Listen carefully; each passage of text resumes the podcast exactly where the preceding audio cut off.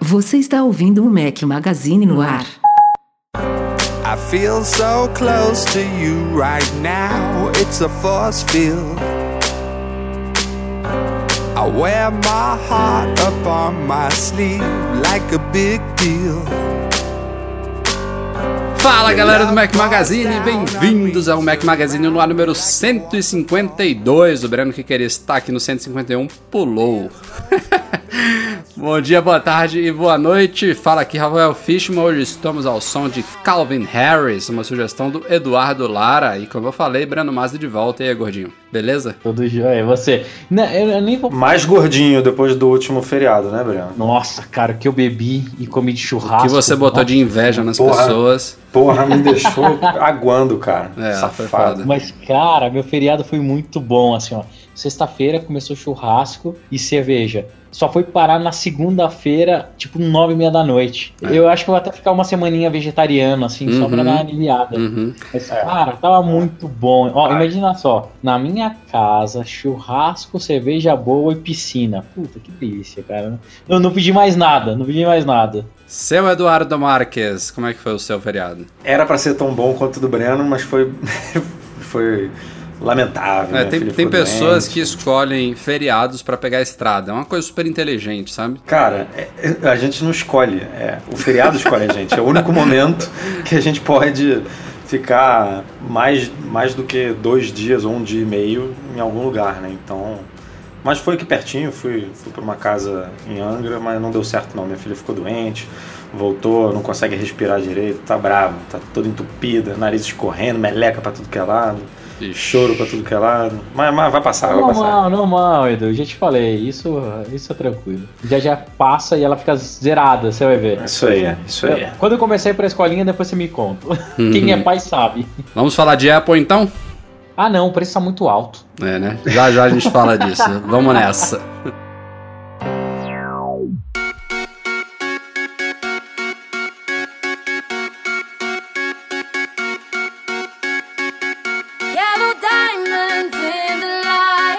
Vamos começar com o grande lançamento da semana. Foi hoje, 13 de outubro, terça-feira. A Apple amanheceu confirmando um rumor aí que já estava pairando há algum tempo e que já tinha sido meio que confirmado na semana passada. Tinham já dado como certa a chegada nesta semana.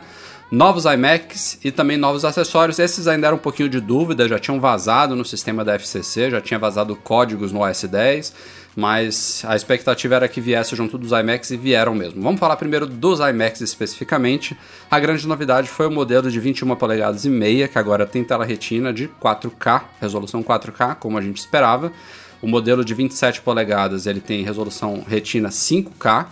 Então tem uma diferença aí significativa, mas é, justificável em número de pixels, né, pelo, pela, pelo tamanho diagonal da tela. Em termos de densidade de pixels, eu não sei se é exatamente a mesma coisa, mas deve ser próximo. É, e a outra novidade no modelo de 27 polegadas, além da atualização padrão aí de processadores, agora o de 27 tem o processador de sexta geração da Intel, que é o Skylake. Hoje 21 polegadas e meia tem o Broadwell, que é de quinta geração. Tiveram atualizações em gráficos também. O, o modelo menor tem aquela Intel Iris Pro, o maior tem AMD Radeon, que é a placa dedicada.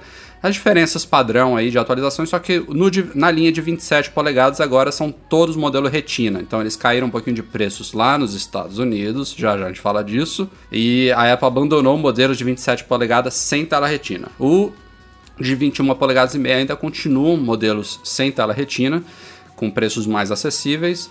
É a partir de 1.099 dólares, se eu não me engano, e a partir de 1.499 dólares a gente já tem um 21 polegadas e meia com tela retina 4K, e a partir de 1.799 dólares, também se não me falha a memória, hoje 27 polegadas com tela retina 5K. Falando especificamente dos iMacs, o que que vocês acharam, senhores? Eu, particularmente, gostei tirando o preço.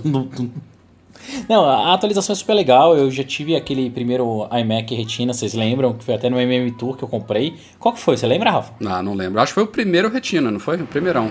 Esse, Foi, não? esse, esse eu acho que é o Breno- terceiro. O Breno ficou nervoso quando saiu. Ah, é, é, eu comprei lá o primeiro. Foi mesmo. É aquele que, é, aquele que eles É, chamavam de 5K. Muito tempo sem né? evento da Apple, muito tempo sem evento, preciso comprar, preciso comprar. E comprou o primeiro, a gente fez o unboxing lá do quarto do hotel do MM Tour. Foi. É verdade, é verdade. É, cara, achei legal. Um, pra mim, ok. Eu que já tive um Retina, vou te falar que não mudou nada na minha vida, não, não acrescentou nada. Não sei se com- não compraria. Não valeu muito a pena, não. É, principalmente porque você tem que usar em outra resolução. Hoje, outros monitores, e é legal sempre usar. Eu gosto pelo menos de usar com dois monitores, poucos em resolução 4K, então. É. Vale lembrar também que, especificamente em relação à tela desses novos iMacs, a Apple também falou que ela- elas estão melhoradas, com uma- um alcance de cor maior, mais qualidade, tem um- é uma tela baseada em P3 lá, seja lá o que isso signifique, mas assim, a quantidade de pixels continua a mesma. E você, Edu, o que, que achou? É, que tem uma. Esse P3 aí parece que é. Você tem mais cores do que o seu olho enxerga. É algo, pe- algo próximo disso. assim, É. você, você tá num nível ali de. que para usuário comum pra, não faz muita diferença. O padrão antigo lá, que é o sRGB, é, já era suficientemente bom. Agora, para profissional e tal, isso deve fazer algum tipo de diferença. Cara, é, iMac eu- é, é um sonho de consumo, diferentemente do Breno aí. Eu curto pra caceta o, o bichinho, mas por conta do nosso trabalho, Mac Magazine, que a gente está toda hora trabalhando remotamente, não remotamente nem necessariamente viajando, mas sei lá, a gente vai para casa de algum familiar no final de semana, a gente leva o Mac, porque pode ser que aconteça alguma coisa e precise trabalhar e tal. Então, é, a ideia de iMac, vocês viram que acabou de passar aqui um, Um metrô. um, um pedalinho, é um pedalinho aqui do lado. Pedalinho é Mas- ótimo. Mas a ideia, assim, de, de ter um. Não de 21, porque aí, se é pra sonhar, sonha alto, né? Pega logo um de 27 polegadas, bacana. Eu sempre quis, assim, ter um, um, um- um desktop desse e um notebook mais fraquinho para poder trabalhar nessas horas mais remotas, só que é complicado. Hoje em dia, o setup ideal para mim é, é mesmo um notebook. É mais fácil ter uma máquina só para fazer tudo. É, tava esperando aí um, um monitor novo da Apple que sei lá se alguma vez ainda vem, né? Porque esse Thunderbolt Display aí, Highlander, tá aí há não sei quantos anos, pelo mesmo preço, pela, com a mesma tecnologia, pelo mesmo preço lá fora, né? Aqui no Brasil depois a gente fala, mas com a mesma tecnologia, não muda. Eu pensei que com a chegada desse novo iMac aí, a Apple fosse reintroduzir um monitor menorzinho, de, 20, de 21 até 24 polegadas, mas não. Mas eu curto muito, cara, esse, esse- a ideia do iMac. Assim, para mim é, um, é uma máquina muito maneira. Se eu não tivesse essa necessidade de mobilidade, eu teria um, é, com certeza. É, externamente a máquina não mudou absolutamente nada. É, o visual é o mesmo que a gente já está acostumado aí há umas duas ou três gerações, com aquela traseira baulada, né? Você olha de lado, ele é super fino, mas ele tem uma, uma barriguinha assim, tipo a do Breno atrás. E, e Nossa, também. Aí, Breno, pegou leve, viu? Porque a barriguinha do iMac é pequenininha. É, tá vendo, Porra, Breno? foi isso é magérrimo agora. Só porque carrega 3kg em cada braço, acha que. Não é que nada, a minha continua aqui bem cuidada. Mas enfim, é, teve outra também mudança aí nos arma- no armazenamento do, do iMac. A gente sabe que tem os famosos Fusion Drives, que são aqueles drives que mesclam um HD com memória flash.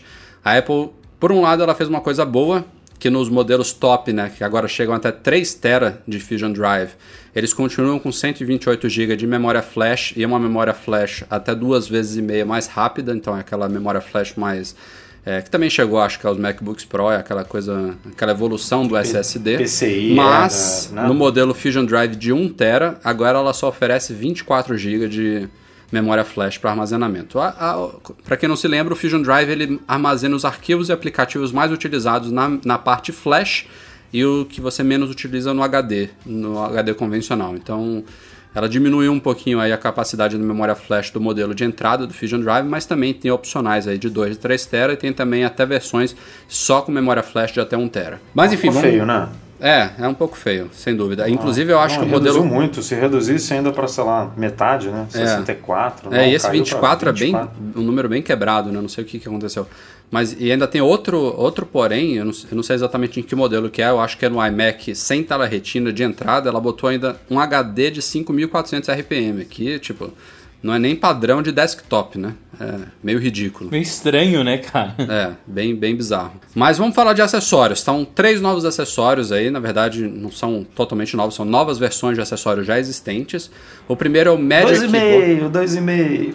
Dois e meio o quê? Dois acessórios e meio. É, Não, vamos lá. Depois vamos- a gente vamos vai falar, a gente vai falar, a gente Vamos vai falar. O, o teclado sem fio da Apple, antes chamava assim o Apple Wireless Keyboard, ele virou Magic Keyboard, né? Todos os acessórios agora são Magic alguma coisa. Magic alguma coisa. O Magic Keyboard, ele, a área dele que ele ocupa é, um- é, se não me engano, 13% menor. É, ele tem teclas maiores, elas ocupam praticamente toda a superfície é, de cima dele. Elas estão. Elas, elas agora usam aquela fonte São Francisco, assim, bem padrão do- dos teclados mais recentes da Apple. O visual, assim, ele continua a estrutura de alumínio com as teclas brancas, não mudou muito. O mecanismo, ele não usa o borboleta desse MacBook novo, é um mecanismo, me- mecanismo convencional de tesoura, mas a Apple diz que é um mecanismo de tesoura aprimorado. É, Ah, dá- mas dá pra ver, né, que a tecla tá menos saliente ali, É. tá, tá saindo menos. A distância de você pressionar a tecla foi reduzida, mas ainda assim é bem maior do que a do MacBook. Então, quem testou nos primeiros reviews aí, esses eh, que tiveram a oportunidade de testar o iMac já de nessa última semana aí, a Apple liberou pre- preliminarmente, falaram que é muito boa a experiência de digitação. E ele agora tem bateria recarregável, né? Que tem uma portinha Lightning ali atrás. Você pode espetar no Mac, vem com cabo é, Lightning para USB, o, o teclado. E enquanto ele recarrega, você pode usar à vontade também. Diga aí, Breno.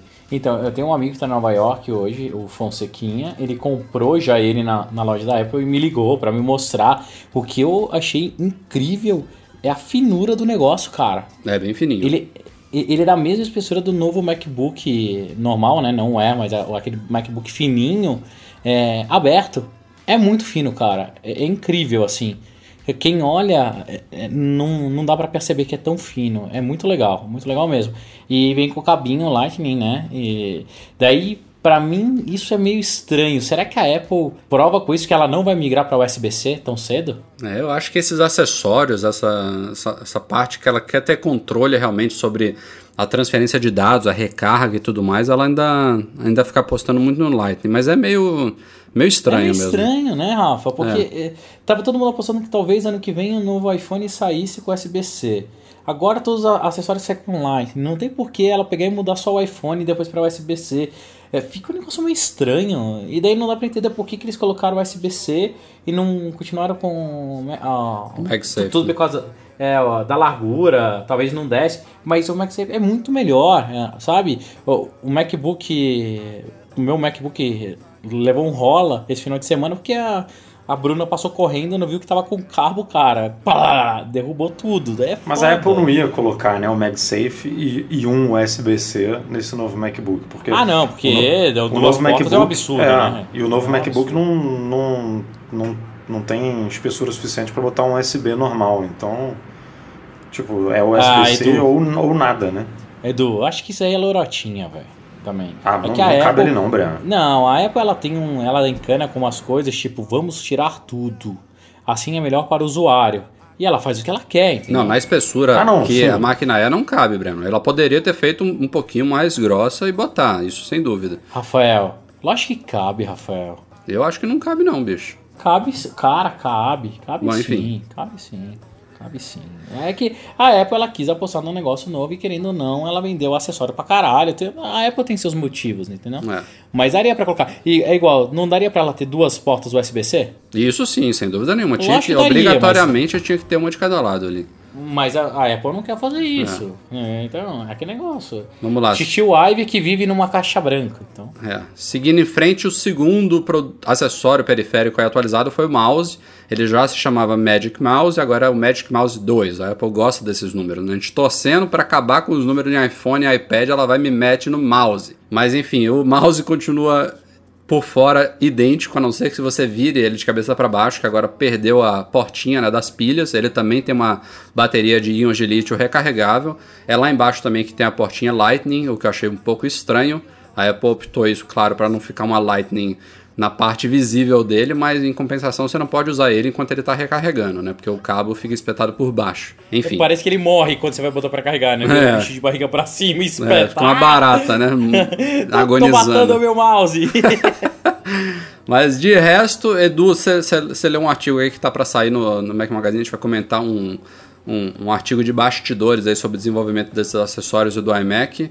É, eu tinha ouvido que tinha alguma mudança no. Não sei se era no clique ou no- na base de deslizamento dele, mas você disse que aparentemente não mudou quase nada. É, cara, assim, a mudança que teve foi na base de deslizamento, porque é, de acordo lá com os testes que eles fizeram, é, quando eles. A base de deslizamento que eles construíram para o Magic Mouse, para o primeiro, é, funcionava muito bem com o mouse com aquele peso, com aqueles. com, aquelas, com aquele hardware interno é, disponibilizado daquele jeito. Com uma pilha. É, ele tá mais leve também, vale lembrar isso. Exatamente. É, mas agora, com a bateria, é, os, as partes internas foram rearrumadas ali e, e aí o peso, mudou o peso, mudou a disposição, mudou basicamente tudo ali dentro e aí essa fricção, esse sistema de, de, de deslize ali na superfície ficou um pouquinho diferente de acordo com eles lá. E aí é, tava fazendo um barulhinho esquisito, enfim, quando você arrastava na mesa. E aí eles ficaram investigando para ver como que poderia é, mudar essa superfície de rolagem ali para poder ficar é, de acordo com a experiência que você tinha no primeiro Magic Mouse. Cara, eu pegando o meu aqui, olhando de para baixo, e olhando uma foto do, do Magic Mouse 2 de baixo, é, realmente só perdeu a tampinha da, da pilha, porque o resto me parece basicamente a mesma coisa. É, teria que botar realmente É um uma- um pezinho outro de borracha que tem ali, é, dois pezinhos de borracha que tem um do lado do outro. É, inclusive, é, uma coisa que eu, eu escrevi na semana passada que eu gostaria de ver o Force Touch no, no Magic Mouse, que não veio, é, veio no Magic Trackpad, mas a gente vai falar daqui a pouco. Outra coisa que eles poderiam facilmente mudar é esse sistema de. que eu não sei como é que chama. É, o infravermelho, ou não sei qual é o, o sisteminha que eles usam para captar o, a direção, né? É o laser, o- né? O laser de. O laser, o laser é. óptico. Esse, esse negócio da Apple você não consegue usar em várias superfícies. Superfície de vidro você não consegue. É, a mesa se for muito, se ela refletir muito você não consegue. Então é, eu pensei que eles fossem evoluir aí para um, por exemplo, como que é o, o teu que você tem no Logitech, que é um é um negócio que funciona em praticamente qualquer superfície. É, né? eu ainda não achei nada E- que ele não funciona. Eu tenho o. Eu acho que o Breno também tem, né, o MX Master, que é o último da Logitech. O, o anterior, que era o Performance MX, já tinha uma tecnologia tão boa, não sei se melhorou um pouquinho, mas ambos funcionam em vidro, madeira, metal, o caralho 4. É, e não- não funciona. Pela foto que eu tô vendo aqui, é basicamente o mesmo. Então, esse aí é que eu, que eu impliquei um pouco, porque mudou, mas não mudou. É. É, Bom, e- esses dois eles estão na caixa do iMac. São esses dois acessórios que vêm com o iMac, a não ser que você configure ele diferente. Só uma observação antes da gente falar do terceiro, o teclado teve muitos leitores que apontaram pra gente, ah, que agora tem um modelo brasileiro lá no site da Apple Internacional, em português, com C cedilha. É, esse teclado com C cedilha, ele já existe há anos lá nos Estados Unidos, mas ele não é o ABNT2 brasileiro, é o, é o teclado português, o teclado europeu português. Por isso que é bem parecido, tem o cedilha lá, mas se vocês olharem, compararem a disposição de teclas ABNT2, é um pouquinho diferente. Tem gente que se adapta, tem gente que prefere, mas não é o brasileiro e continua não, não tendo essa opção disponível. Tanto é que a Apple nem traz para o Brasil esse daí, a gente só tem aqui à disposição o americano mesmo, o, o US International. Bom, seguindo em frente, o último acessório atualizado foi o talvez o que mais mudou, que foi o Magic Trackpad, a versão 2 dele agora. Ele por fora ele tá bem diferente mesmo. Ele perdeu aquela, aquele aspecto prateado, todo cinza. Ele virou só a basezinha dele aí em volta que tá ainda assim. Ele, a, a superfície dele é toda branquinha, como se fosse uma tecla gigante do teclado sem nada escrito nela. Ele agora é Force Touch, então é bem parecido com os trackpads dos últimos MacBooks. Não tem o clique né, físico, tem o, o feedback áptico ali. A gente provavelmente vai ver é, isso quando a iFixit abrir ele, logo logo, com certeza. E a área dele também está cerca de 29%, se não me falha a, maior, a memória, maior. Então você tem mais espaço ali para usar o trackpad como um todo. Também tem uma bateria recarregável agora, também tem uma portinha Lightning ali atrás, enfim, tudo que a gente tem direito. Se eu não me engano, ele funciona via Bluetooth 4.0, então o consumo de bateria deve ser bem bom. saber- Pode me tirar uma dúvida, Rafael? Fala aí. Quantas portas USB eu preciso pra carregar tudo isso? É Cada brincadeira, hein? Apple tem. É brincadeira. Não tem, cara. É. Nenhum, eu acho. Se bobear, nem o, nem o iMac tem três portas hoje em dia. É, mas pô, aí você também tem que acabar com os três juntos, né? Você tá lascado. Ah, Rafael, cara, Não, é- ridículo. a a, Apple- a Apple diz- Imagina carregando isso num MacBook. Não, peraí, ah, primeiro- Hoje é o dia de carregar o, o teclado. Calma. Hoje é o Primeiro que você não, você não vai usar o, mouse com o trackpad. Não sei. Deve ter raros casos de pessoas que sim, mas a maioria das pessoas vai usar um ou outro. Então são dois. E, e segundo a Apple, a bateria deles dura em média um mês. Então, a depender do uso que você faz, pode ser que um acabe com 20 dias, outro com 25, sei lá. e, e outra coisa interessante é que eu me lembrei da, do Apple Pencil quando eu li isso.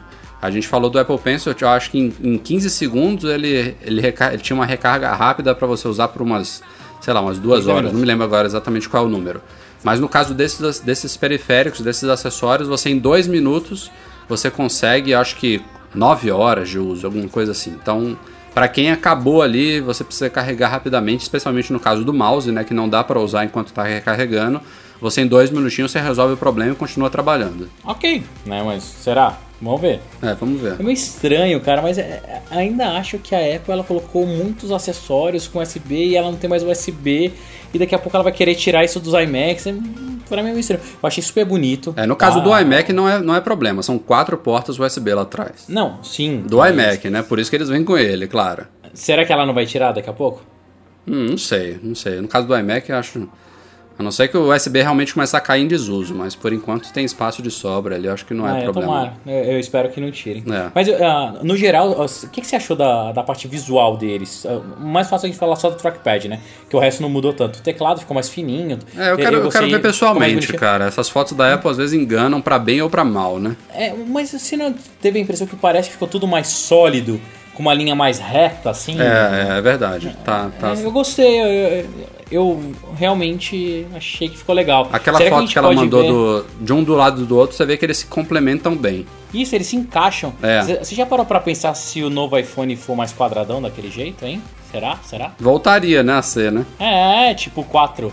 Vamos 4, ver, 4S? vamos ver. Será? Bom, lá fora os preços vão o Magic Keyboard 99 dólares, Magic Mouse 2 69 dólares e o Trackpad que era 69 dólares agora custa 129 dólares. Então esse lá fora ele subiu bem. É, e aí aqui a gente vai falar na próxima pauta a variação foi absurda. Vamos falar disso agora. Como em todo, praticamente todo lançamento recente da Apple, assim que os novos iMacs e acessórios foram anunciados, a loja online lá, lá que não é mais separada, mas vamos considerar que sim, voltou com preços reajustados no Brasil. A gente já tinha falado em setembro, né, há um mês, quando saíram os iPhones novos e tudo mais, que teve um reajuste grande em iPhones, iPads e acessórios na época. E agora os reajustes, o reajuste foi focado, os reajustes, né?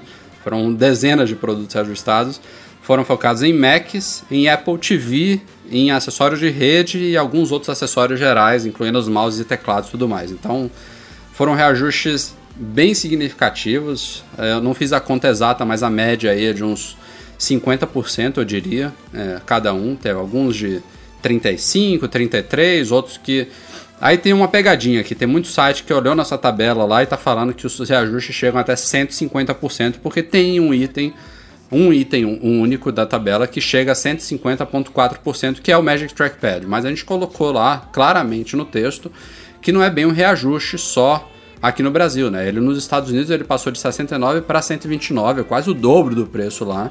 E aqui depois teve posteriormente um reajuste. Então aqui saiu de 399 para 999. O preço é um absurdo, claro. É um trackpad saindo por mil reais. Mas assim, essa variação. É, mil, Ela- mil reais hoje é dinheiro de pinga, né? Pô, imagina. Nossa, cara. Ela, muito é- foda, essa variação ela leva em consideração também que o preço nos Estados Unidos praticamente dobrou. Então, mas assim, a variação geral aí, vamos dizer 40 a 50%, alguns chegando a 60 ou mais, é, pegou todos os Macs aí. Eu vou citar alguns exemplos aqui. O MacBook de 12 polegadas de entrada, que já era um tiro no peito, 8.500 reais, ele passou para 12.500 reais, 47%. Vou pegar aqui outro de um exemplo, MacBook, Mac, Mac Pro, Mac Pro de entrada, passou de 22 mil para 30.500, uma diferença de 38%. Aí teve uma que é motivo de piada, até a Apple TV de terceira geração, ou seja, a Apple TV que não saiu de linha, mas é como se tivesse saído, né? Estamos esperando chegar a nova aí, foi de 400 para 600 reais, diferença de 50%. E por aí vai, né? Port Express foi de 700 para 1000. É, o Thunderbolt Display, o né? famigerado Thunderbolt Display, que não é atualizado há anos, cara. foi de 6.400, já era um monitor defasado por 6.400, agora custa 9.300 reais. Cara, Enfim. Enfim. É, cara, o próprio mouse, né? Você pagar 650 reais por um mouse. É, o Magic Mouse ele foi de, de 400 para 650. Foi um dos, uma das subidas aí que não tiveram reajuste lá fora mais significativa, 62%.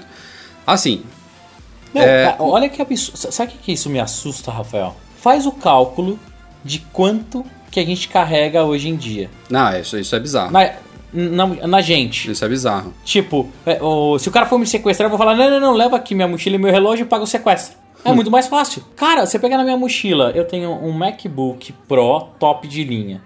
Uma porra do Apple Watch com a pulseira Link. Um iPhone de 128. Eu tenho um mouse e tenho um trackpad dentro da mochila. Tenho um iPad é, é, é, tenho quase todos os produtos da, da Apple. É, cara, juro, eu perdi um resgate. Dá desespero hoje pensar nisso. Você olha assim seu Mac, suas coisas montadas, você pensa, é um carro. Eu vou vender isso e vou comprar um carro novo, zero. É muito maluco. Eu acho que a gente tá perdendo meio que a referência do que é dinheiro, cara. Agora, sabe o que é, sabe o que é. Eu não sei se é mais preocupante ou se é confortante ou. Coloca o adjetivo que quiser aqui, porque é até difícil a gente comentar esses preços. É que a gente até vai. Eu, eu acho que a gente vai fazer uma análise aí comparando esses valores atuais com um, dois anos atrás. Vamos ver se a gente consegue puxar isso num futuro artigo, mas.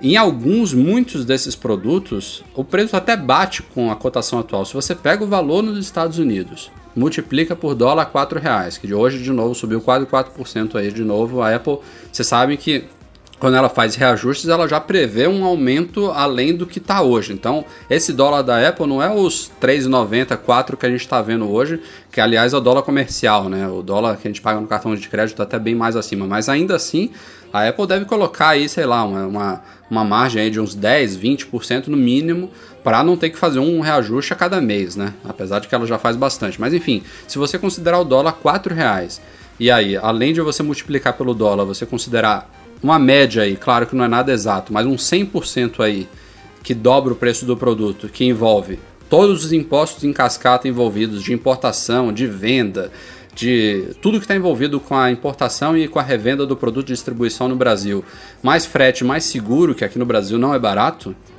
cara, vários produtos bate direitinho. É, Então, Rafa. é, Ok, cara, mas é absurdo, velho.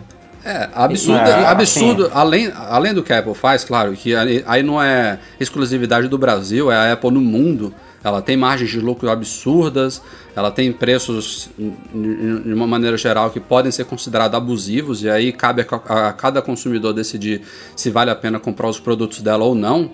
É, a gente está vendo aí pelo sucesso dela que muitos acham que vale, né? Pela qualidade, pelo design e tudo mais.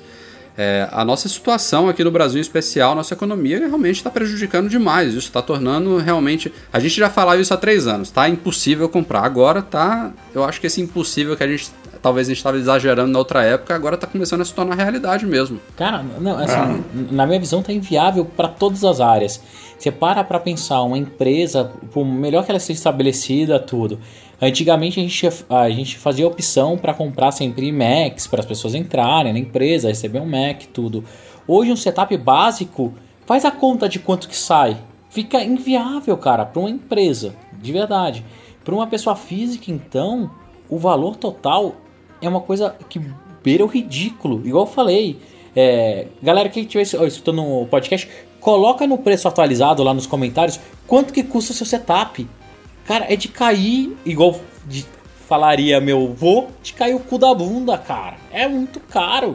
É muito dinheiro. É, É assim, tem, uns, tem umas paradas que. O, o, novo, o novo Mac Pro que o Rafa falou que tá 30 mil aqui. Se você fizer aquela. Tem, realmente, o que o Rafa falou faz sentido. Se você pegar vários produtos e fizer esse cálculo, bate.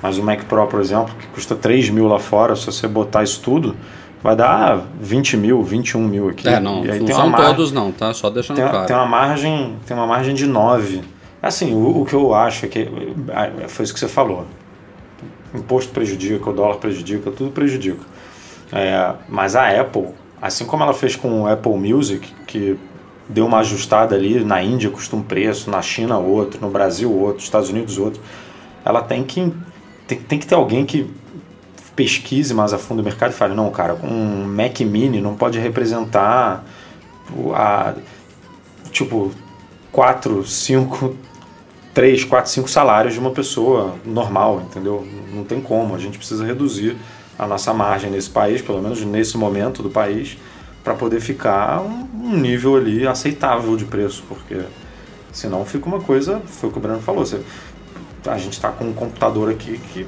um notebook que custa 23 mil reais, sei lá, 20 mil reais.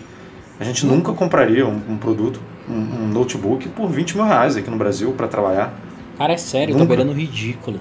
Tudo bem, eu entendo, é, pô, tem que se posicionar assim, patati patatá. Concordo com tudo isso.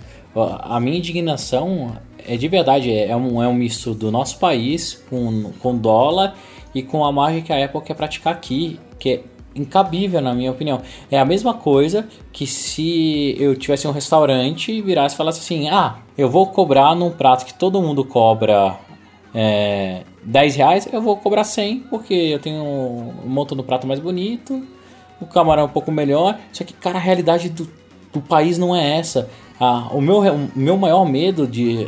O que, que é? É o futuro disso. Se a gente passa alguns anos assim, será que a Apple não vai acabar perdendo in- interesse? Será que as vendas não vão cair? Será que a gente vai ver a Apple é, saindo do país como grandes marcas já saíram e estão abandonando o país? Isso é ruim, é ruim. Daí você vê coisas ao contrário. Você pega a Porsche. Pô, a Porsche é um, um- uma fabricante de carro de preço altíssimo. No lugar de fazer o que a Apple faz e colocar o preço tudo, eles não trouxeram uma operação para o Brasil mesmo. Entendeu? Para tentar baratear um pouco o, valor do carro. É, eu, eu, eu, eu acho mais provável. É, não tô dizendo que a gente tá nem próximo disso acontecer, mas eu acho mais provável a Apple sair do país do que ela prejudicar a margem dela para Rafa, não adequar é os que- produtos à, Não realidade é brasileira. prejudicar a margem. Se eu Não, foi a o Edu o que tinha sugerido isso. eu pegaria a olharia, ah, a gente tem Foxconn aqui, o que, que dá pra fabricar aqui, tem incentivo, tudo. Colocaria uma gama desses produtos fabricados no Brasil com preço mais acessível e a outra gama, cara, é só pau na, na piaba mesmo, não tem o que fazer, é caro, é importação, é dólar tal. Mas pelo menos uma, uma linha eu, eu tentaria fazer no Brasil para ficar muito barato. E daí falaria assim: ah, o MacBook de entrada sempre é produzido no Brasil. Então ele custa bem mais barato do que o do médio e o top. O cara que é o top, ele tem dinheiro. Ele compra nos Estados Unidos ou paga o preço que a gente quer. Ou um primeiro é fabricado no Brasil, tem algum incentivinho, tem um desconto adicional e tá lá, um preço mais acessível. Que de verdade, isso sabe o que vai aca- acabar acontecendo? Um, diminuir as vendas, é inevitável. 2. Acaba diminuindo o interesse da própria Apple no Brasil.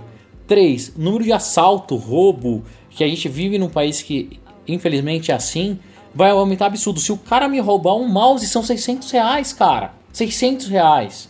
É, é- é um negócio absurdo. É, de verdade, hoje eu, eu não tava super over no trabalho, não conseguia ver nada.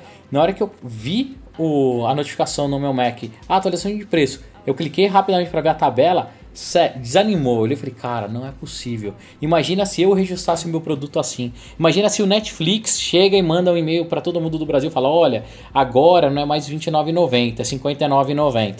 Imagina, isso aconteceu com, com alguns tributos aqui no Brasil. Quem ficou feliz com, com o aumento de luz? Quem ficou feliz com o aumento da água? Ninguém. E, e, cara, é discrepante. Sério, eu tô super incomodado. Super incomodado. Hoje em dia me dá vergonha de ter um Mac desse preço no Brasil. Eu, É, te- é eu uma- olho pro Mac, eu olho pro Mac e eu tenho vergonha. Eu falo assim, caralho, eu tô dando 30 mil reais nas costas. É uma Porra! pena, uma pena que a gente não tenha, quando a Apple divulga os resultados financeiros dela, a gente não tenha acesso a números específicos de vendas no país, né? Porque a gente tomou um susto, não sei se foi nesse ano ou no ano passado, quando a Apple, de algum jeito ou de outro, não lembro quem falou, que as vendas de iPhone que já estavam com preços em ascensão tinham disparado no Brasil. Ou seja, a gente eu praticamente desisti ali, que eu falei, pô, se os preços do jeito que estão ainda estão vendendo como tá, é, realmente não, não é. Tem muita gente que acha que a Apple faz de sacanagem, né? Não, os brasileiros pagam, vamos sacanear, eles vão botar mais aqui. Não é bem assim, tá? também não, não é- é. não vou entrar nessa, nessa paranoia, assim, mas também, ao mesmo tempo, a gente vê agora como a situação tá. E eu imaginar que isso ainda pode dar uma saída boa de produtos, eu não consigo imaginar isso. Eu também não. Sabe, a única coisa que me conforta de verdade é se a Apple conseguir no Brasil fazer uns planos de pagamento mais ou menos igual ela tá fazendo nos Estados Unidos pro iPhone. Se ela chegasse com parceria com as operadoras ou com o próprio banco, com alguém e falasse, ah, cara, paga aí 250 reais por mês. Cara, é um absurdo, mas, ah, 250 reais por mês você tem um iPhone com seguro e você troca todo ano, é- ou com Apple Care, daí fica mais, começa a ficar mais interessante. Se ela estendesse isso para devices maiores, tipo, ah, paga aí 500 pau no MacBook. Pô, o cara que vai trabalhar, pode ser que ele top pagar isso. Vale mais a pena. Mas o preço que tá hoje, Rafa, sério. Olha pro negócio que você tem na tua frente e, e- ele vale 25 pau, cara. 25 mil reais. Imagina quantos anos várias pessoas não precisam trabalhar para pagar isso. É meio revoltante, cara. Eu olhei pra minha mochila hoje, depois que eu vi a atualização de preço, e já é pesada. Eu juro que eu carreguei um peso a mais. Me incomodou. Primeira vez, eu, eu juro que eu nunca tive esse negócio de frescura, ah, ter telefone, porque eu trabalho com isso, adoro isso. Mas hoje deu, deu um toin, assim. Falou, caralho, aonde a gente tá vivendo? O que que tá acontecendo?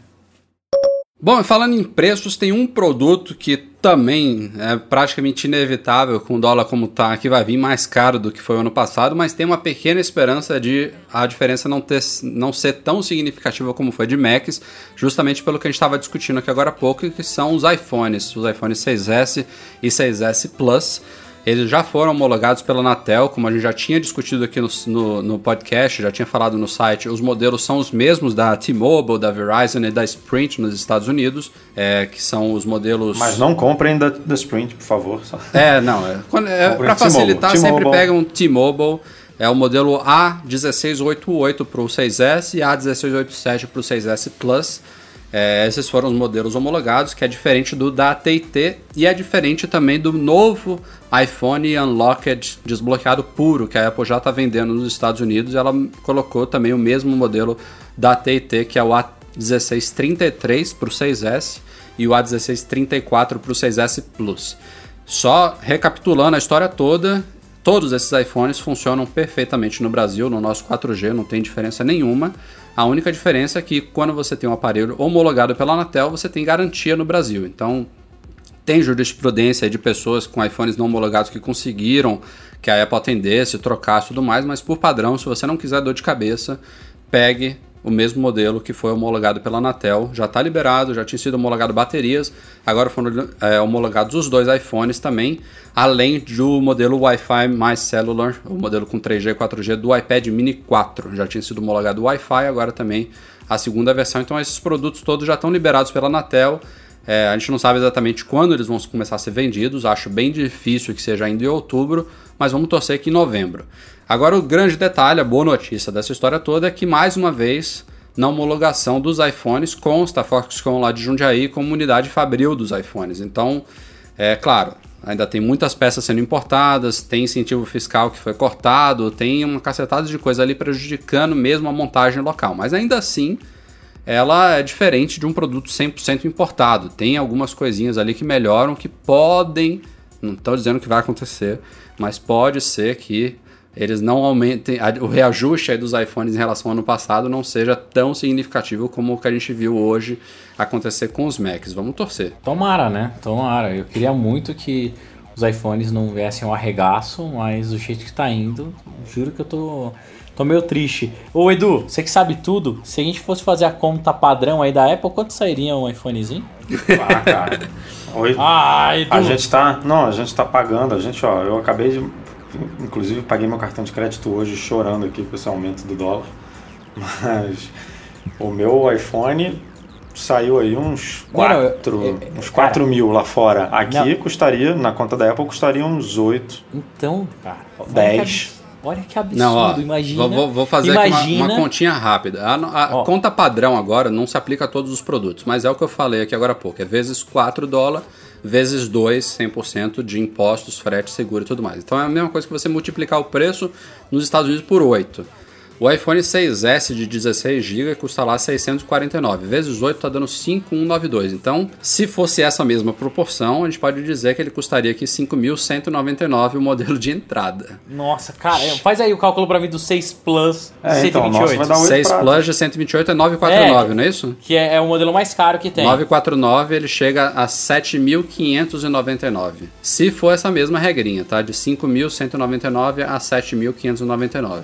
Mas eu acho que chega um pouco menos, tá? A minha aposta é que não sei exatamente quanto, mas talvez uns 4.500 o primeiro modelo, talvez 4.800, não sei exatamente quanto. Eu acho que realmente não chega a esses valores que eu falei agora. Seria seria muito pesado. Vamos, vamos torcer. Ai, que dor. É, cara. Vai ser. A- A gente vai ter que ter um telefone velhinho de flip pra poder sair na rua mesmo. Aqui no Rio de Janeiro vai ter que ser isso. Nossa, cara, é igual eu falei. Na hora que o cara for te sequestrar, você fala, não, não, leva a mochila, tá aqui, toma a senha, a, a senha do iCloud, né? Igual vocês falam, a senha do iCloud, toma aí, eu tiro tudo, vai ser feliz. Cara, é foda, cara. É absurdo, absurdo, absurdo. Falando de iPhone ainda, a gente já discutiu também aqui a polêmica aí sobre os dois chips A9 que estão presentes nos iPhones. Como vocês sabem, a Apple fez aí a cagada de colocar dois. Não, ah, vou, vou explicar. Não é que é uma cagada usar dois fornecedores diferentes de um mesmo componente. Ela faz isso desde sempre, basicamente, né? Quando ainda mais em produtos tão populares como o iPhone. Mas a, o, o grande problema aqui é que os chips eh, A9 da TSMC e da Samsung eles são diferentes, né? Até em tamanho físico eles são diferentes. E quando o pessoal descobriu isso, logo começou testes, né, para saber se um era mais potente que o outro ou se um tinha uma melhor autonomia de bateria do que o outro. E tudo indicava que o da Samsung seria melhor, porque ele, ele aparentemente é fabricado a, a 14 nanômetros, a- o, o método de fabricação dele, enquanto o da TSMC é de 16 nanômetros. Então ele na teoria, o Samsung tinha que ser mais eficiente. E nos testes práticos, a coisa não, não é bem assim, especialmente no Geekbench, que é um benchmark aí famoso de, de processamento e de memória. A diferença, assim, em poder, é realmente, em poder de processamento é mínima. O pessoal nem está muito focado nisso, mas o que se focou-se é em bateria. E o da, da Samsung ele está durando bem menos do que o da TSMC. Mas a Apple veio a público de- diante de toda a polêmica falar que esses testes, esses, esses testes laboratoriais, Geekbenches da vida e tudo mais, que eles colocavam o aparelho num, numa, num estado que é totalmente diferente do uso normal de usuários e que os testes dela com aparelho sendo usado rotineiramente por usuários e tudo de uma forma normal, que essa variação não passaria de 2 a 3%. É, e essa variação de 2 a 3%, às vezes você tem num aparelho idêntico ao outro. Se você pegar, às vezes, dois Samsung ou dois TSMC, você às vezes vai conseguir ver uma diferença de 2 a 3%. É uma diferença é, imperceptível e aceitável é, em qualquer benchmark aí de produto. E aí o pessoal foi testar isso, a gente publicou hoje um artigo do, com base num teste do Ars Technica, que usou além do Geekbench, confirmando que tinha uma diferença grande nele, três outros tipos de teste, entre eles um que é super convencional aí de teste de bateria, que é a navegação em web, né, acessando uma série de sites, dando refresh e tudo mais até a bateria acabar, que simula mais ou menos um uso normal realmente do aparelho, e os caras confirmaram isso que a Apple falou, então não foi balela, pelo menos nesses outros três, três testes, a diferença realmente fica nos 2 a 3%, inclusive um deles, o teste de WebGL, o Samsung até durou um pouquinho mais do que o TSMC. Então, assim, fica uma impressão estranha, tem o Geekbench aí que o pessoal pode não acreditar muito que não representa um uso real, que tem uma diferença significativa. Então, assim, é uma polêmica que, como eu falei no texto hoje, poderia ter sido evitada pela Apple. É, não sei se ela conseguiria, talvez, manter uma fabricante só, uma fornecedora só de chip, ou então se ela tinha que ter garantido que os chips das duas seriam realmente idênticos nesse sentido, mas ficou um pouco feio, mas assim, diante dos testes, diante da alegação da Apple, Quem tem um Samsung, que é o meu caso, que é o caso do Breno, o Edu aqui tem um TSMC, nós dois temos Bom, vamos lá, Samsung. só, só confere pra mim, Rafael. O N71AP é. Ah, cara, não vou lembrar do seu de qual não. Edu, você lembra? Oi. É, Samsung, Samsung. É, mas é Samsunguinho mesmo. Então, assim, abrir aqui, O... olha. Não- não- não é motivo O TSMC preocupação. ele tem um N ou um M ali no meio, antes do número. É, tem duas formas de você verificar se o iPhone tem o chip TSMC ou Samsung. E um é um aplicativo chamado Lirum. É, a gente tem lá no post, se você digitar se é TSMC Samsung lá no site, você vai chegar no post, tem o link do aplicativo. Tá na App Store, inclusive parece que foi desenvolvido por brasileiros esse app. É, e aí você acessa, tem um códigozinho, a gente também explicou lá no post como identificar isso. O outro método é para um aplicativo chamado iMazing para Mac, que também você tem uma área de informações lá sobre o iPhone conectado que indica o mesmo códigozinho. Mas enfim, é, resumindo a história toda, não tem, não tem motivo para alguém que tem um iPhone com Samsung se sentir prejudicado. O uso é o uso rotineiro em termos de potência de processamento é imperceptível e bateria também é muito pequeno. Diga, Breno. Viu, Rafael? Não fique triste porque o seu é um Samsung. Eu Cara- vou te mandar um adesivinho pra você colar atrás dele da Eu Samsung. tô, eu tô triste porque é Samsung, porque se o Samsung fosse melhor, eu estaria triste porque é um Samsung também. Eu sei, mas eu tô te falando. Vou te mandar uma capinha da Samsung Ah, pra você merda. usar nele. Mas enfim, eu, eu acho que isso tudo é um. Eu acho que ano que vem, não sei se, se é o objetivo da Apple é, ficar só com uma fornecedora, porque eu acho que isso é um risco para ela, mas a entrada da Não, cara, TSMC se fosse- é, é aqueles passos para ela, ela, ela se livrar da Samsung, né? É, ma- mas se fosse uma só, ela não ia ter essa quantidade de telefones para É vender. isso que eu né? acho. Acho que o iPhone chegou num, num nível que não dá pra depender de uma só. E, e a gente tá vendo, não sei se o processador é o gargalo, mas a gente tá vendo que a Apple se preparou muito melhor para os iPhones esse ano, né? Tem estoque aí pra tá vendendo bem e tem estoque de sobra dos aparelhos. Eu não sei se isso era um dos problemas, mas pode ser que sim. E vamos falando mais um pouquinho sobre iPhones e também iPads recentes. Surgiu uma novidade no site da Apple há alguns dias. É, os iPhones e iPads, todos esses recentes, iPad Air 2, iPad Mini, iPad Air 2 não é tem nem muito recente, mas vamos colocar como se fosse. iPad Mini 4, iPhone 6S, iPhone 6S Plus, todos eles foram lançados como se eles tivessem Bluetooth 4.0, que é uma das últimas versões do- do- da tecnologia Bluetooth, mas não é a última. O iPod Touch, por exemplo, de sexta ou sétima geração, agora esqueci qual é a última geração dele. Mas enfim, Sexta. é sexta? iPod Touch de sexta geração lançado esse ano, ele foi o primeiro produto da Apple a vir com Bluetooth 4.1. Ainda não era o 4.2, que é a última versão, ele já veio com 4.1. A Apple TV, só comentando aqui, ela também continua com o 4.0, mas a novidade é que da semana passada para cá a Apple atualizou as páginas lá de especificação técnica dos iPhones e do- dos iPads, indicando que eles agora vêm com Bluetooth 4.2. Até aí, beleza. Nos modelos mais recentes, até legal. Talvez ela errou ali, agora eles vêm com 4.2, maravilha. Mas o, o curioso é que os modelos lançados no ano passado, isso inclui o iPad Air 2, inclui os iPhone 6, iPhone 6S, oh, desculpa, iPhone 6 e iPhone 6 Plus, todos eles também estão indicando agora 4.2. E aí, com relação a essa tecnologia, eu e o Edu a gente já pesquisou bem. Tem sites que dizem que o, você passar do Bluetooth 4.0 para o 4.2 é só software, que poderia ser atualizado ali via firmware, poderia vir, por exemplo, no update do iOS, a gente nem saber. Mas tem lugares que falam que tem hardware envolvido. E a minha conclusão ali, pelo que eu tenho estudado recentemente, ainda mais até depois que saiu essa novidade aí da Apple, é que tem algumas funções que são atualizáveis via, via software, mas algumas realmente requerem um novo chip de hardware. Então, concluindo a história toda, a dúvida que fica é: será que a Apple atualizou o Bluetooth via software desses aparelhos que já estão no mercado, os aparelhos antigos, ou ela mudou um componente na linha de produção e os iPhones 6 que estão saindo agora, eles estão vindo com um componente diferente de Bluetooth. A gente não tem como saber ao certo, só a Apple mesmo para confirmar isso e até o momento ela não se pronunciou sobre o assunto. Aí ela nem vai falar, né? Eu não sei, né? É, Tem, tem sites Ah, cara, aí a que Apple tá falando tanta coisa É, ultimamente que eu é. acho, que eu acho bem possível alguém dar uma declaração. depende de quem perguntar.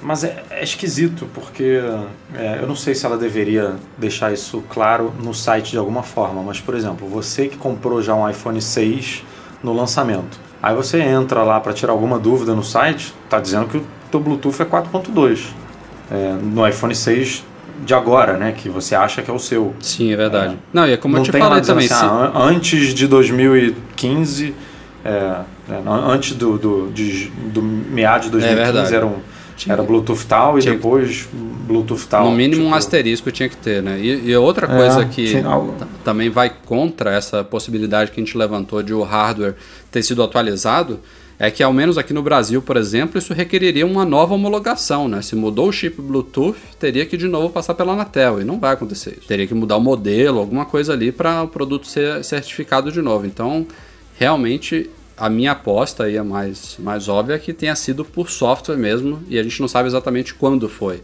Foi no iOS 9, 9.01, 9.02, em algum momento aí pode ser que tenha sido atualizado. E não tem como você ver isso no software, não tem nenhum lugar, não tem ajuste sobre, geral, nada ali que indica qual é a versão do Bluetooth. Isso que é chato. Então não dá nem pra gente saber que versão que a gente tá. E, assim, a- a- as vantagens, né, velocidade, né, o que, que eles falam lá de, de melhorias? A Estabilidade. confiabilidade né, do, do, da- do sinal, É, é, energia, gasta menos energia. enfim. É melhor aquele, aquelas melhoras básicas É. que a gente sempre. Não tem, não tem espera. nada visível assim pra gente testar. Olha, isso aqui, esse recurso só funciona no 4.2, então se funcionar é porque tá no 4.2. Não tem isso. Ao menos não até o momento, né? E a Beats, que agora é da Apple, acabou de lançar na semana passada o seu primeiro alto-falante depois da aquisição da Apple. É um alto-falante que segue uma linha já existente, aquela linha de alto-falantes que parecem com comprimidos, né? ou seja, com pílulas. E o nome é justamente Pill. Agora é o Pill Plus, Pill Mais, que, assim, visualmente ele mantém a estrutura do Pill anterior, mas ele agora ficou um pouco mais clean, um pouco mais teve um toquezinho da Apple nele ali, né? Dá pra ver no produto. É, as cores também eu acho que agora estão um pouco mais sóbrias, assim, é preto, branco, né? Não sei se tem outra cor, Edu, você se lembra? Nossa, é só preto e branco. Só mesmo. preto e branco, né? É, enfim, o que mais teve de melhoria no produto? Ah, Cara, ele agora tem uma. ah, tem o Lightning, né? Tem o Lightning, Lightning. é, ele tem o controle, os controles de reprodução são ali no topo, né? Ele tem um indicador de bateria E tem um e aplicativo. vem o, o aplicativo, é, que- E esse aplicativo é legal, porque você pode comprar, se você for milionário, vários Bio- Peel Plus. Você posiciona, por exemplo, se você quiser um de cada lado da sua TV, e você coloca o som estéreo para sair em um e o, o left e o right para sair no outro. Ou então você pode repetir o mesmo som em múltiplos Peel Plus, então você pode equipar e aumentar a potência do som, espalhar eles pela casa e tudo mais, e sair no mesmo som pelo aplicativo em vários simultaneamente. Tem várias opçõezinhas bacanas. né? Mas você, falou das cores, é, daqui a uns quatro meses, seis meses, a Apple vai lançar mais cores, né? Ela tá fazendo isso Tá, com tá fazendo todos mesmo. os produtos da Beats. né? Isso aí ficou meio que claro que daqui a pouco vão chegar aí outras até mais chamativas e tal. Ela tá fazendo umas linhas bem, né? Com Quanto é que sai a brincadeira, você lembra? Ih, cara, não lembro não. Mas não é barato. É, não com é barato. certeza. Não é barato. E vale lembrar também que recentemente a Apple fez um recall da Pio XL, né? Extra Large, que era uma versão maior do alto-falante. É, teve, detectou um problema aí e ele tá com um recall ativo. É um produto que nunca foi vendido no Brasil. Mas a gente até fez um artigo lá no site para quem comprou lá fora e tá aqui no Brasil, uma forma de é, obter o reembolso aí, participar do recall mesmo estando no Brasil. A gente coloca o link aí no artigo para vocês. A semana passada foi marcada por uma keynote que marcou aí, que foi comentada como talvez, talvez a melhor keynote de tecnologia de 2015 e tudo mais, e foi uma keynote que não foi da Apple, foi de uma coleguinha da Apple hoje em dia, né, uma amiguinha da Apple chamada Microsoft. E foi bem, realmente bem bacana a keynote, com algumas surpresas, com algumas novidades interessantes. É, Ela lançou aí uma nova versão do Surface Pro, né, que é o tablet dela. Ela lançou também é, qual, qual foi o outro produto que ela lançou antes, antes do, de falar do, do Cara, Microsoft? Band, Ah, a Band, sim, é verdade. a Quase segunda esquecendo geração dela. da Band aí, né? Que tem sensor até dizer chega. O É. negócio tem. Tá bem negócio pega bacana. até. Você pega peida, ela registra. É incrível. É bizarro, pega raio ultravioleta, pega, pega a porra toda. É, tem o Surface Pro, o O 4, A quarta Surface geração, Pro né? 4. E o, Surface Book. É, o Surface Book foi talvez a grande surpresa, né? O, até a apresentação foi um pouquinho seguindo a linha aí jobsiana. Eles apresentaram o Surface Book como o primeiro, e de fato é o primeiro laptop com a marca Microsoft. É um laptop bem poderoso, com chip Intel de última geração, com GPU dedicado e tudo mais, com uma nova dobradiça lá que apesar de ser funcional é bem feia. né? especialmente de lado, né? o notebook não fica fechadinho, tem um espaço ali e tudo mais. E aí depois, quando os caras já tinham divulgado o preço, já tinham falado de tudo, já tinha sido elogiado, o cara veio com meio com um one more thing, olha, isso aqui não é só um notebook, dá para destacar a tela e ele vira um tablet. Então, é, realmente ficou um, um híbrido muito bem feito. Aliás, é o melhor híbrido que eu já vi até agora. E ele segue essa proposta da Microsoft de produtos híbridos que é, pode não ser o que para muita gente, inclusive eu, o caminho ideal. Mas assim é o caminho que a Microsoft está traçando, agrada muitas pessoas e é um caminho diferente. Isso me agrada muito ver a Microsoft não, não seguir na manada, né? Apostando Rafa. numa coisa diferente de todo o resto. É, e assim, que- dos híbridos, não é a primeira vez que fizeram um laptop que vira um tablet, mas é talvez, pelo que eu acompanho desse, desse mercado paralelo ao mundo Apple, né? É o produto mais bem resolvido. Os caras colocaram a GPU embaixo do teclado, então quando você usa o tablet destacado, ele não tem o mesmo poder de quando ele está montado como laptop, é quando você encaixa ali que o poder dele fica mais. Isso, é, isso é muito maneiro, Isso né? foi show de Porque bola. não é, não é só simplesmente um teclado e um trackpad ali que Isso, você... é. Tipo, você realmente ganha... Você transforma ele num notebook de verdade, né? Você dá mais poderes pro bichinho. Então, Uhum. É. é- essa sacada foi muito maneira. Foi, foi muito, foi muito legal mesmo. É, Enfim, o que eu ia falar é que é o único híbrido que faz sentido na minha cabeça até hoje. Eles fizeram uma coisa que as outras empresas ainda não tinham pensado e, e era muito claro. Eu lembro que tinha um Sony Vaio que fazia isso, que você tinha uma dock, você docava o Sony Vaio e ele ficava mais potente, tinha uma, uma, uma placa de vídeo dedicada nessa base, mas era um notebook. Para tablet eu achei muito 10 a ideia. E, eu acho que essa base falando- tem bateria também, né? é, parece sem bateria. Eles não falaram, não, não detalharam qual que é a potência da placa gráfica, tudo, mas é um negócio promissor na minha cabeça. Acho que quem tem, quem gosta de um Windows, tudo, é uma excelente opção, cara. É, não é barato, mas é uma opção muito maneira. É, realmente, acho que a- vai ser a partir de 1.500 dólares, né? Que é um, é um computadorzinho legal, 1.500 dólares. Não no Brasil. No Brasil dá para comprar um, um Ma- Magic Mouse 2, mas, mas lá fora você lá fora você compra um você compra um MacBook Pro de 13, não o modelo o modelo básico, mais, né? é. Você compra o Não, mas que- intermediário.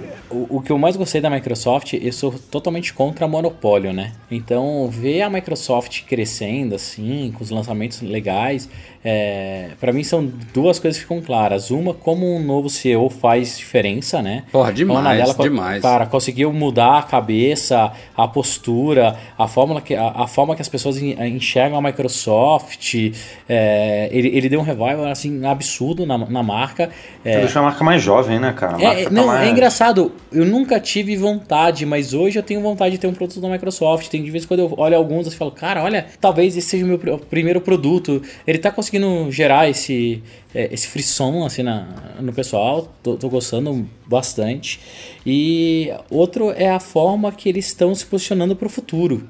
Eu acho a estratégia, a visão da Microsoft é uma visão que faz sentido, cara. E talvez, não digo em um, dois, três, mas em alguns anos pode ser que comece a incomodar ou pelo menos mostrar que é para que ela veio. Então, Ma- Mas, mas que eu acho muito louco ela desenvolver hardware e, e eu fico imaginando a Dell, as outras empresas vendo essas apresentações da Microsoft falando, cara, tipo, e agora? O que, que a gente. Né? Tipo, a gente está vendendo o software deles e, e os caras agora partiram para uma de, de entregar hardware maneiro para as pessoas. A Sim, gente é. agora está brigando. É o mesmo que o Google, o Google faz, né? É, o Google tem os é. O smartphones, Google os ainda- tablets com a marca dele. É, Mas na o verdade o ainda foi Google, uma- o Google ainda usa as parceiras, né? Ele faz um rodíziozinho, ainda tem esse porém. A Microsoft não, é próprio mesmo. Ele ainda falou assim, não, não vou brigar, mas não vou não vou sair no tapa, né? Vou, cada ano eu escolho uma ali, É. faz um, uma hora com a LG, outra hora com a Motorola, outra hora com a... A Microsoft não, cara. Tá, tá há alguns anos já aí, entrando de sola em algumas áreas. Esse notebook foi realmente bacana. Mas a gente também não pode esquecer dos do smartphones, hub, né? Que cara. eles lançaram. Não, aquele Ah, é, hub um- que transforma o seu smartphone num PC, para mim aquilo é o futuro da mobilidade. De verdade, eu achei aquilo incrível, incrível, incrível. É, você chegar, docar ele e ele virar o computador. É o que, na minha cabeça, faz mais sentido e o que eu queria ver, sabe? Se fosse. Se a Apple tivesse esse módulo, com certeza eu teria, porque não faz mais sentido eu ter um Mac, carregar um Mac, é, pesado, tudo. Cara, eu achei fantástico. Pena que a Microsoft Se fosse Apple, eu já Não, teria. e daqui a certeza. pouco, realmente, daqui a pouco a gente está com um nível de processamento dentro do telefone celular que vai ser animal, né? A gente já tem hoje o iPhone, é, quando lançou a gente até publicou no Mac Magazine que o, o processador do iPhone 6 ele bate em single core o, o do MacBook. O que mais que a gente tinha falado? Ou outros comparativos? Você lembra, Rafa? Eu, eu não, não lembro exatamente qual é a linha que você estava falando. Mas era, era algo. é, Eu tô- Mas era algo nessa assim, o, o iPhone hoje já está batendo o hardware de alguns Macs, sei lá, vamos supor, de 2000 e 2012, 2013. É, é, por aí. Então, Eu tô daqui a um um absurdo. ano, dois anos. Tô muito curioso para ver o número de benchmark do iPad Pro com o Cara, eu posso, falar, A9X. um- posso falar um negócio absurdo? Imagina que legal se essa fosse a evolução do Mac Mini. É, Ele fosse uma. e não, e não, não é algo muito longe da realidade, não. Cara, seria animal. Imagina, você compra um Mac Mini. Daí eu não ia falar mais mal do Mac Mini. Daí você compra um Mac Mini. Ele é um, uma dock pro seu iPhone e transforma ele num Mac. Cara, é animal. É. Eu acho que a Apple não faria isso por causa dos apps, do ecossistema, que eles são separados tal. É, eles estão repetindo muito, legal. essa, essa coisa de não, não vai haver uma mescla de iOS com S10. Tão, não é nem, eles não usam nem tão cedo. Eles falam que realmente não vai ter. Nunca. É, e é, Mas assim, isso aí também cai na, bi- ah, é, mata o mercado deles, né? Você acha que eles vão deixar de vender um iPad?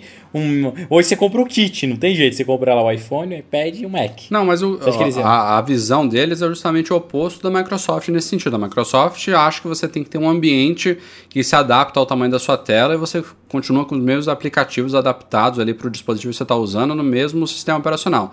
A, a Apple não. A Apple ela concebeu o iOS como um sistema novo. Ela poderia ter adaptado o OS 10 que já estava pronto, mas ela achou que não. Olha, a interação que você tem com o dedo, a interação multitouch, ela requer um sistema operacional diferente pensado para isso, enquanto o OS 10 vai continuar com a interação de mouse e teclado, trackpad e tudo mais, que a gente tá, que a gente trabalha há anos. Então, ela tem essa diferenciação, os aplicativos realmente são diferentes, então é, essa é a aposta dela, e é uma aposta que outros fabricantes, diferente do, do mundo Microsoft, continuam apostando também. O Google tá aí, também tem o Chrome OS, também tem o Android, que são separados, mas enfim, vamos ver quem é que vai acertar no futuro, ou se a coisa vai conviver, né? Vai, vai, vai ter quem prefere um e quem prefere o outro, e os dois vão deslanchando juntos. Vamos ver. Chegamos aqui à leitura de e-mails do podcast, com alguns que a gente selecionou da semana passada para cá, como sempre, o nosso e-mail é no ar, arroba macmagazine.com.br. Uma dica para vocês, eu gosto de repetir sempre aqui.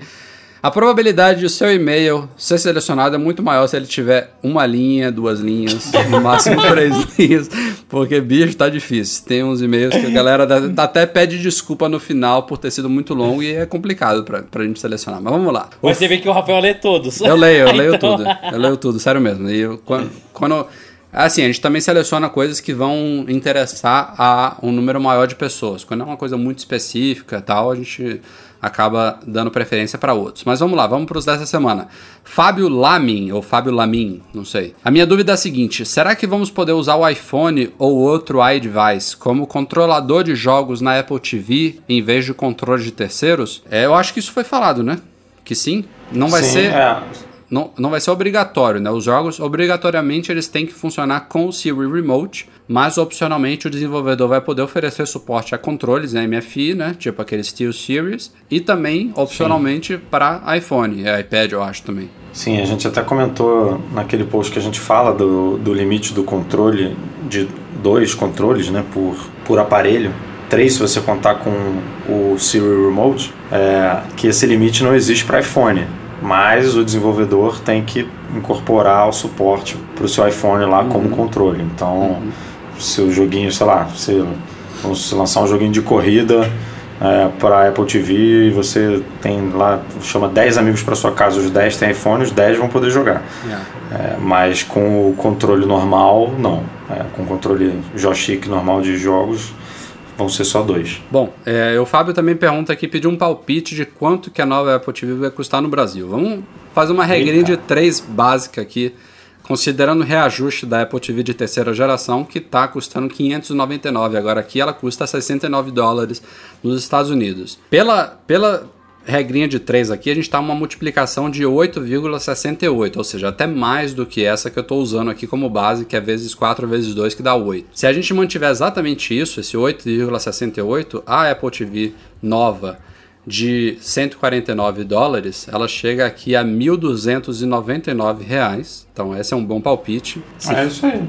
É. é, deve ser, eu acho que deve ser 1199 ou 1299. Essa é a de 32 GB e a de 199 é, dólares, que é a de 64 GB, chega aqui por ou 1699 ou 1799. Eu acho que essa é a aposta é, de preço. Ou seja, você compra uma televisão. Exatamente. Não, não, é, não uma 4K, mas você compra uma boa televisão aí com esse preço. É. Vamos lá. Luiz Gustavo Dias, dúvida rápida. Isso aí, Luiz Gustavo. Dúvida rápida é bom. é possível usar o Notas do iOS no Windows sem ser pelo iCloud.com? Não. Seguindo em frente. Tô brincando. Mas é, é, a resposta é essa mesmo, Luiz. Não, não tem um aplicativo do Notas, é só pelo browser mesmo. Tô, tô errado? Não, né? Não. Não, não tem não. A Apple tem teria que criar, ela não oferece API dessas coisas, então teria que ser próprio dela, não existe. Vamos lá, essa, essa terceira dúvida é uma boa da gente explicar aqui, que tem muita gente confundindo. Leandro Mendes ele pergunta: o app Thinning é default, no, é padrão no iOS 9? Ainda não entendi bem como ele irá funcionar. Tem um iPhone 5C de 16 GB. É, teve até outro leitor que hoje perguntou como baixar o App Thinning. Vamos tentar explicar aqui como é que funciona isso. É uma, isso é, na verdade é uma espécie de um conjunto de APIs para desenvolvedores que a Apple ofereceu agora. Isso, ou seja, depende que cada desenvolvedor, desenvolvedor adote essa novidade do iOS 9 nos seus apps. E a partir daí, quando você for baixar um app compatível já com o App Thinning, isso não vai ser nem destacado lá na loja, é uma coisa meio que de bastidores mesmo. Ele vai identificar qual dispositivo que você está usando e vai baixar é, só os arquivos necessários para aquele dispositivo. Então, por exemplo, se você tiver uma- um aplicativo universal que seja compatível tanto com o iPhone quanto para iPad e você for baixar ele no seu iPhone, ele não vai baixar nada do pacote do aplicativo que só vai ser usado no iPad. Então, a tendência é que o download seja mais leve e que ele também ocupe muito menos espaço no seu dispositivo. Então, isso não é algo controlado pelos usuários, não é algo visível, simplesmente acontece em plano de fundo, não é isso, Breno? Exatamente. Ok? Então é, assim, é, é muito mais simples para o usuário do que para o desenvolvedor. Para o usuário ele não vai perceber, é 100% transparente. De um dia para o outro ele vai ver que o device dele vai ter mais espaço porque Isso. os apps ficaram mais otimizados. Um exemplo claro para ficar na tua cabeça é hoje um device, um, um binário universal que funciona tanto no iPhone quanto no iPad, ele carrega todos os assets, todas as imagens, tanto para iPhone quanto para iPad, dentro daquele bináriozinho. Então eu vou te dar o exemplo do meu aplicativo lá do Play Kids. Hoje ele pesa Tinha 350 que ter um mega. jabazinho, né? Não, não, Não, não não, seria um jabá, podcast é. com o Breno sem um jabá. Só para explicar mesmo. Ele tem 350 mega. Separando isso, o, a versão do iPhone, dependendo da versão, se você tem um 5S, igual você falou, ele já é retina, 5C. tudo, ele vai ficar 5C. Ele já é retina, tudo, ele vai ele vai ficar aí com 105 e não 300. Se for um iPad, vai ficar com 160, 170, depende. Então vai ajudar muito as, as Mas pessoas. isso já tá rolando, Breno? No Já tá não? rolando, É- no meu já tá rolando. É fácil, é fácil É, é- de implementar não. isso? É Médio. Depende de como você fez o seu aplicativo. Se ele é um aplicativo que está bem organizado, as classes, componentizado, é, é sim, não é simples. Vai, você vai gastar uns dois, três dias para fazer. Se tiver uma bagunça, quem trabalhar mal, trabalha duas vezes, né, filho? Não, é isso aí. Tem que organizar a casa. E só lembrando também, esse foi um recurso que só foi liberado para usuários no iOS 9.0.2. Ele estava com uns bugs, então ele não estava funcionando ainda no 9.0 nem no 9.0.1. Agora Isso, e já você está precisa ter a última versão do Xcode também. também, é.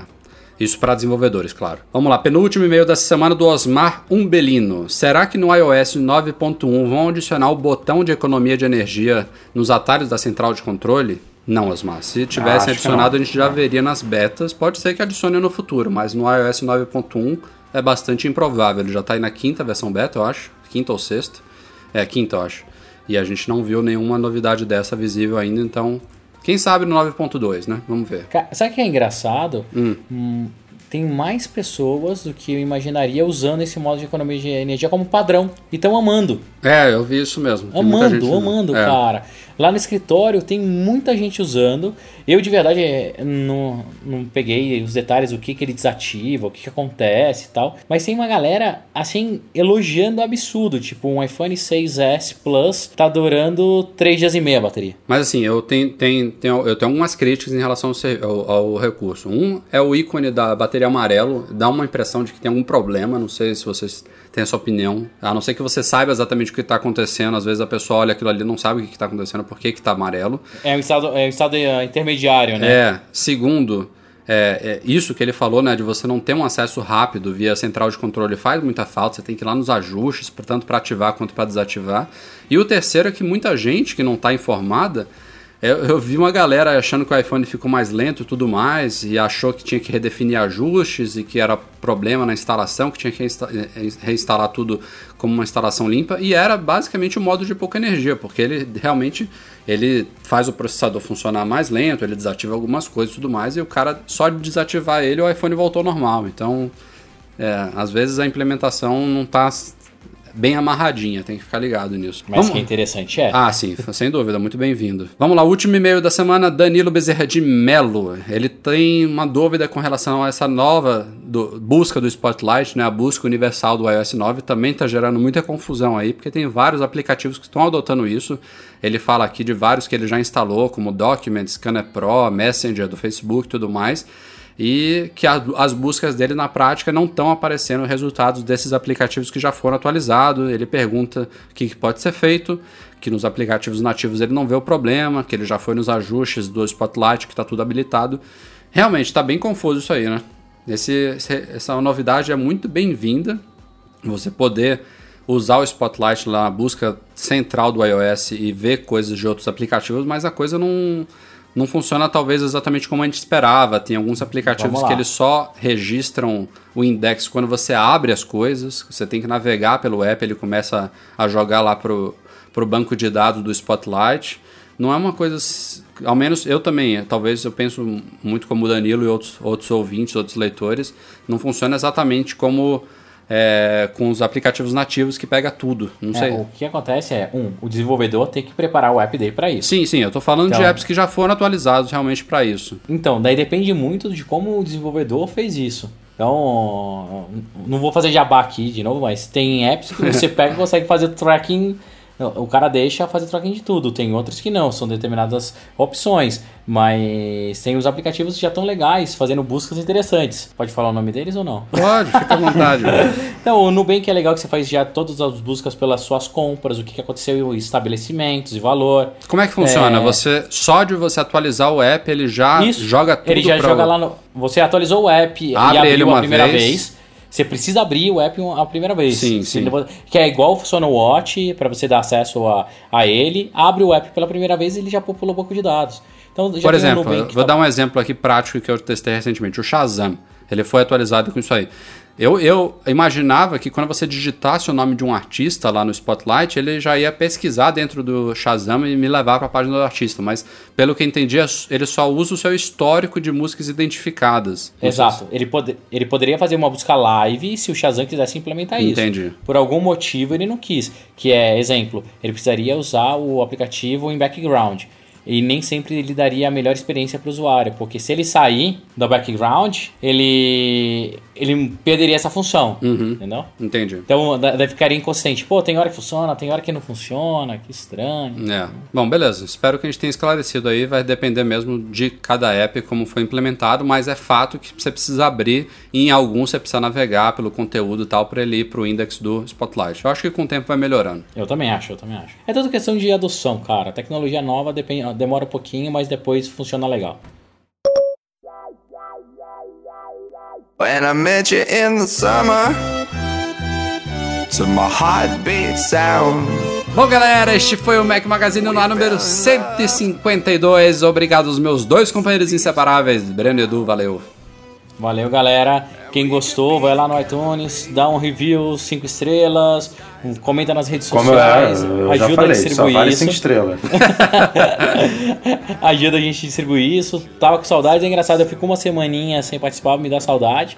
É, e é isso, até semana que vem. Valeu, galera. Até semana que vem. Se Deus quiser, com menos novidades financeiras da Apple e mais novidades bacanas aí, Isso aí, tecnológicas. isso aí. Como sempre, um agradecimento especial a todos que nos apoiam lá no Patreon, todos os nossos patrões, e parabenizando também a edição deste podcast aqui pelo Eduardo Garcia, grande Edu. Valeu, galera. Um obrigado a todos pela audiência e até semana que vem. Tchau, tchau.